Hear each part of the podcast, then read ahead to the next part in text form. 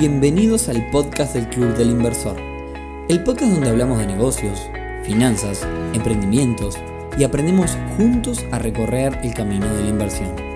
Bienvenidos a un nuevo episodio del podcast del Club del Inversor temporada 2023. Hoy viernes 7 de julio, episodio número 163, en el que vamos a hablar de invertir en un sector particular y que en lo personal me gusta un montón como lo es el turismo.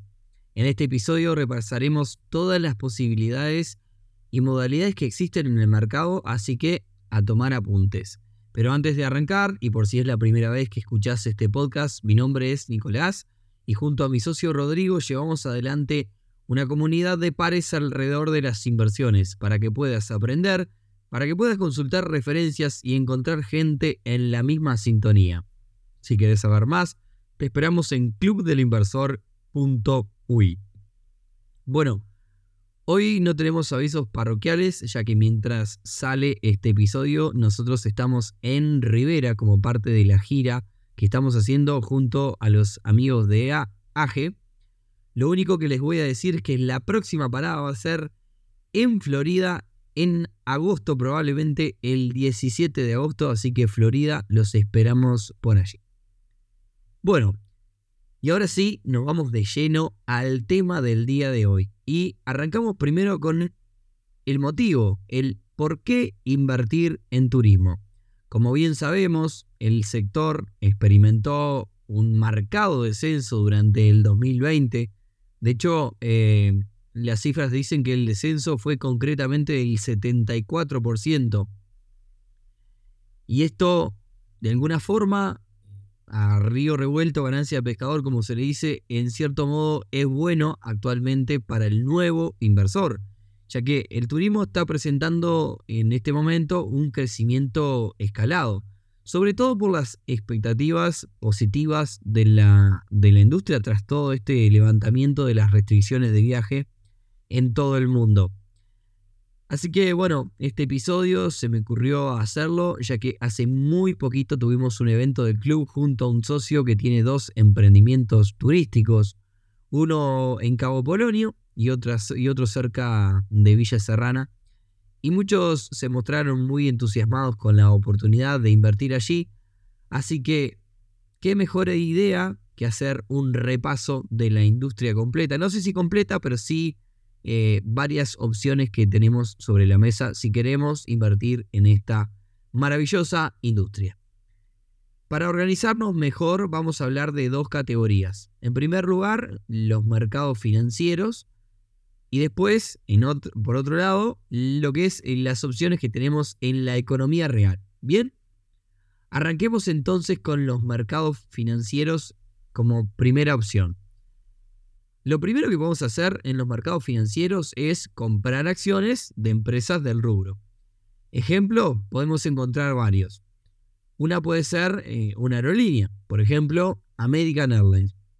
Una tónica que vamos a ver en todas estas empresas es obviamente la caída de los valores de las acciones de estas empresas durante la pandemia, pero eh, últimamente, por ejemplo, esta, esta acción que les mencionaba, American Airlines, el valor de la acción respecto al año pasado ha aumentado un 30%.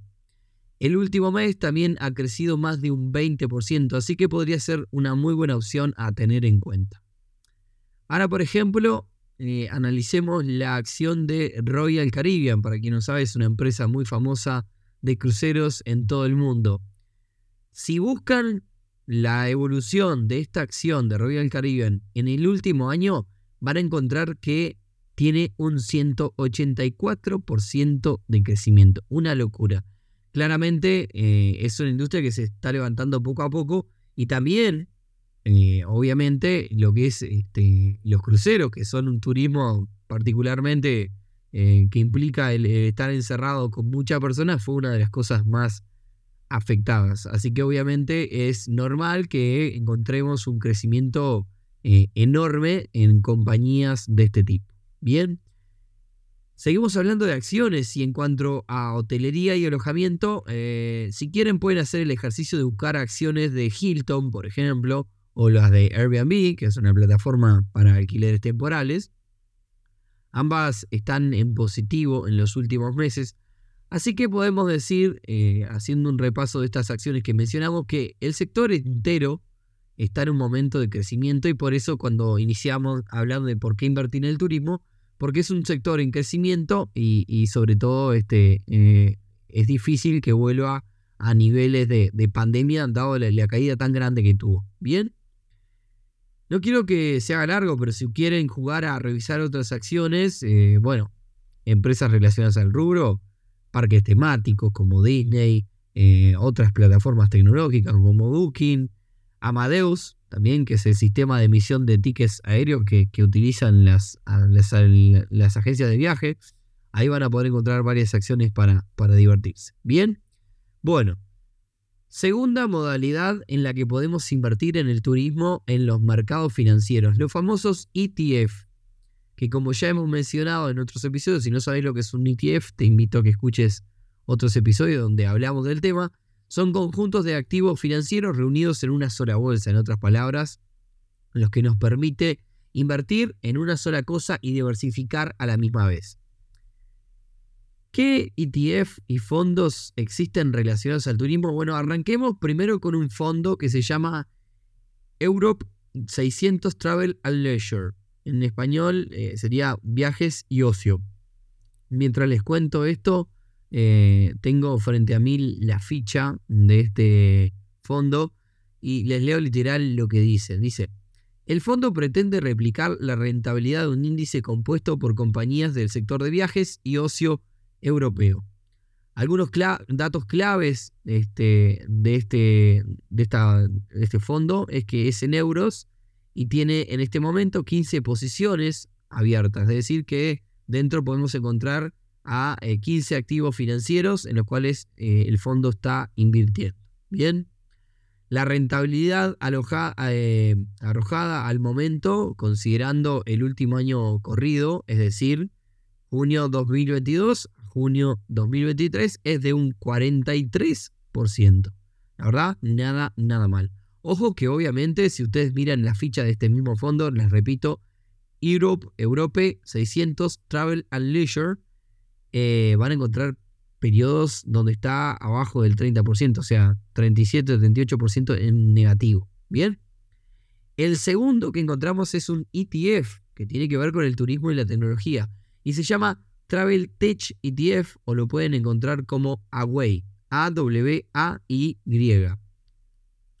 Y como no todo es bueno en la vida, a este en este caso no le está yendo tan bien, eh, un poco repasando el histórico, pero como es un episodio para despertarles curiosidad y que investiguen, y no para recomendar eh, ninguna inversión, lo tomamos como un ejemplo igual. ¿Qué cosas tiene adentro? Bueno, eh, al invertir en este ETF estarían poniendo dinero en un montón de compañías relacionadas al turismo. Pero como lo dice su nombre, se llama Travel Tech ETF, por lo tanto tiene que ver con empresas del turismo tecnológicas. Algunas de las que podemos encontrar dentro de este ETF, bueno, Uber, Booking, Expedia, Airbnb, Amadeus también, que como comenté es el sistema de emisión de aéreos de, las agencias de viaje. Y bueno, este, pueden este, seguir investigando y mirar qué otras empresas lo componen. Hay otro fondo muy interesante por lo que tiene, que se llama 300 eh, Places Worldwide, o sea, 300 lugares del mundo. Y este fondo Aclaro que la diferencia entre un fondo y un ETF es un fondo, en un fondo hay personas eh, que, digamos, administran eh, el, fondo y por ende también hay una comisión que se llevan esas personas. Este fondo que se llama 300 lugares del mundo invierte en empresas que prestan sus servicios en los 300 lugares más visitados del turismo global. Dentro de su cartera o dentro de su conjunto de donde está invirtiendo, vamos a poder encontrar aerolíneas, hoteles, cruceros, aeropuertos, empresas de reserva de, tickets, pero también vamos a encontrar casinos o, parques temáticos. Este, eh, destacan dentro de este, de este fondo Meliá Hoteles, eh, Hilton, Booking, Ryanair, que es una aerolínea. Y bueno, eh, a un año en este momento está aportando una rentabilidad del 36,74%. No es nada mal, eh, reitero, hay que tener en cuenta que la industria entera está creciendo, por lo cual eh, es un denominador común de toda la industria. Mientras que en 2020 perdió un 23,96%. A largo plazo, desde que, que hiciste este fondo, va arriba 1,08%. Así que en realidad, este, digamos, la pandemia emparejó la ganancia que venía obteniendo. ¿Bien? Bueno, vimos dos fondos, un ETF, y la pregunta es, ¿qué más podemos hacer en el mundo bursátil? La realidad, no mucho más. Podríamos invertir en bonos de países que viven casi por completo del turismo, como algunas de las islas paradisíacas de la Polinesia o del Caribe, y si nos ponemos un poco rebuscados, bueno, el turismo implica trasladarse y el traslado implica gastar combustible. Podríamos decir invertir en petróleo, pero me parece que ya nos estamos yendo bastante por las ramas en ese caso. Así que es momento a pasarnos del otro lado, al lado de la economía real tal cual les prometimos. Vamos a arrancar con varias posibilidades. La primera, tener una empresa de traslados o comprar vehículos para transportar turistas. Acá puedo, bueno, acá puedo volcar algo de la experiencia que conozco del rubro. Una camioneta de traslados y turismo que tiene que trabajar todo el año. Vale unos 50 mil dólares y trabajándola bien implica hacer unos 7 8 mil kilómetros mensuales. Esto retorna aproximadamente una ganancia de mil dólares por mes. Eh, estamos hablando de una, amortización de unos 4 años, más o menos, lo que es lo mismo, un 25% de rentabilidad anual. Por otra parte, un ómnibus te deja el doble, unos 2 mil dólares por mes, pero también puede llegar a valer el doble. Acá hay, acá hay digamos, este, un, margen, no margen, sino un, es muy amplio lo que, lo que puede valer un, ómnibus. Es decir, podemos comprar algo que ya tiene determinada antigüedad, más barato, 70 mil dólares, pero también hay ómnibus de arriba de 100 mil dólares, ¿verdad? Así que depende un poco del tamaño, la antigüedad y demás. De todas formas, la amortización va en el mismo camino. Estamos hablando de unos cuatro años. Todos estos datos, de verdad, Nicolás, ¿qué estás diciendo? Todos estos datos los sé porque estuve mucho tiempo relacionado a empresas del rubro. Pero también hay que tener en cuenta que estos datos son todo empresas trabajando fuerte. Si la cosa no se mueve, como todo negocio, puedes perder dinero. Bien, y podés perder bastante. Otra cosa que hay que tener en cuenta con el tema ómnibus, sobre todo, es que tienen que superar determinada antigüedad. Si lo compramos un ómnibus muy viejo, no tiene la habilitación para hacer viajes internacionales, que al final del día son lo que, los más relevantes. Es decir, la, rentabilidad más, más interesante viene de cada viaje internacional. Ahora vamos a hablar un poco del tema de las excursiones y les voy a contar un poquito de los márgenes también. Creo que hoy día son 10 años que tienen un ómnibus para hacer eh, viajes internacionales. Pasados esos años, pasan a utilizarse para traslados nacionales y excursiones en, en, territorio nacional, lo que suele ser bastante menos rentable. Y como les decía, otra cosa que podemos hacer es organizar excursiones, algo que he hecho en algún momento con la habilitación o, como, o en sociedad con alguna agencia de viajes o poner nuestra propia agencia que bueno, les cuento que es un camino bastante engorroso. Si querés entender algún número de las excursiones en ómnibus, acá me van a matar la gente que conoce, conoce el rubro, pero el costo de cada excursión suele estar en los primeros 30 pasajeros. ¿Qué significa esto? Eh, si vos cobras 500 dólares por una excursión por persona y tenés un ómnibus de 40, 42 personas, tu costo va a andar en 15 mil dólares, o debería andar, no es que va a andar, debería andar en 15 mil dólares, que equivalen a 30 pasajeros y los otros 10 o 12 que te quedan son tu ganancia. ¿Bien? O sea, te van a quedar otros 5 o 6 mil dólares de ganancia en una excursión de 40 42 pasajeros. Esta misma lógica se aplicaría a paseos locales que vos hagas eh, a, hoteles y demás. Tiene que, digamos, hay que calcular eh, básicamente, sumar todos los costos que tenés, dividirlos entre, entre digamos, si es, si es un bondi de un bus de, 25 personas, dividirlo entre 18 y las otras 7 personas que quedan, este, que sean tu ganancia. Bien, pasemos a lo que es la hotelería. Recientemente, como decía al comienzo del episodio, hubo un evento sobre complejos turísticos. Acá el desafío suele ser bastante más complicado por los montos elevados que implica, imagínense el monto que implica desarrollar de cero un complejo turístico, un hotel. Por más chico que sea, con algunas casitas, seguro te va a involucrar invertir varios cientos de miles de dólares. Ahora bien, vayamos a los márgenes. Eh, acá no tengo tanta experiencia, pero de charlar con gente que, está en el tema, eh, la realidad es que eh, se manejan en la hotelería márgenes entre el 10 y el 20% que no difieren de los, de los negocios en general, digamos. Este, depende mucho del tamaño del hotel y el tipo de hotel, sobre todo. Los márgenes, por ejemplo, mejoran a la hora de contar con un complejo de estos que son distintos, cabañas rústicas, domos, que tienen una oferta distinta, que es relativamente económico el desarrollo o, la, construcción de, un complejo de ese estilo, pero que por algún valor agregado que tiene se puede cobrar un poco más, por quizás la ubicación o, o digamos, o sea, con la misma inversión cobrar más por el alquiler temporal. Y generalmente estos complejos así distintos, por así llamarlo, andan más cerca del 20 que del 10, pero bueno, el margen anda un poco por ahí. No vamos a hablar hoy de alquileres temporales de Airbnb, porque ya hemos hablado en otros episodios. Tampoco vamos a hablar de comprar una casa en la costa ni alquilarla, porque también tenemos un episodio del tema, los invito a recorrer. Y para cerrar, también está la posibilidad, por supuesto, de poner un negocio de verano del estilo de ventas en la playa.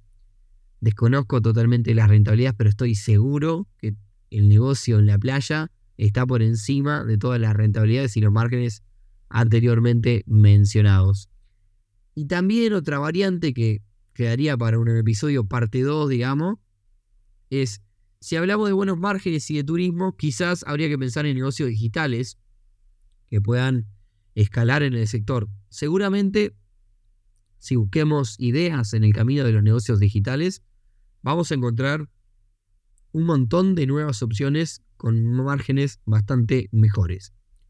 Omití también para este episodio los negocios gastronómicos, de los cuales hemos hablado también un montón y volveremos a hablar en algún momento en otras ocasiones pero como ya les dije, hemos hablado bastante de ellos. Así que bueno, va a quedar como una parte 2 en algún momento de hacer esto, este, tocar otros rubros que no conozco tanto dentro de la misma industria. Así que nada, como siempre, si ustedes tienen alguna sugerencia o comentario, los invitamos a seguirnos en nuestras redes y dejarnos su comentario que nos aporta un montón y que nos ayuda a seguir creciendo y creando contenido de valor. Y con esto nos despedimos eh, por el día de hoy. Como siempre, si nos quieren ayudar, pueden compartir este episodio eh, con otras personas que les pueda parecer interesante. Muchas gracias a la gente de Rivera. Eh, ahora les comento que nos fue muy bien el evento. Hace un ratito nomás que acabamos de terminar. Así que nada, esperemos poder seguir recorriendo nuestro hermoso país y que en todas las ciudades nos reciban de la misma forma que nos han recibido aquí en Rivera. Así que un saludo grande para todos, que tengan un gran fin de semana y nos encontramos, nos escuchamos el próximo viernes en un nuevo episodio del podcast del Club del Inversor. Chau, chau.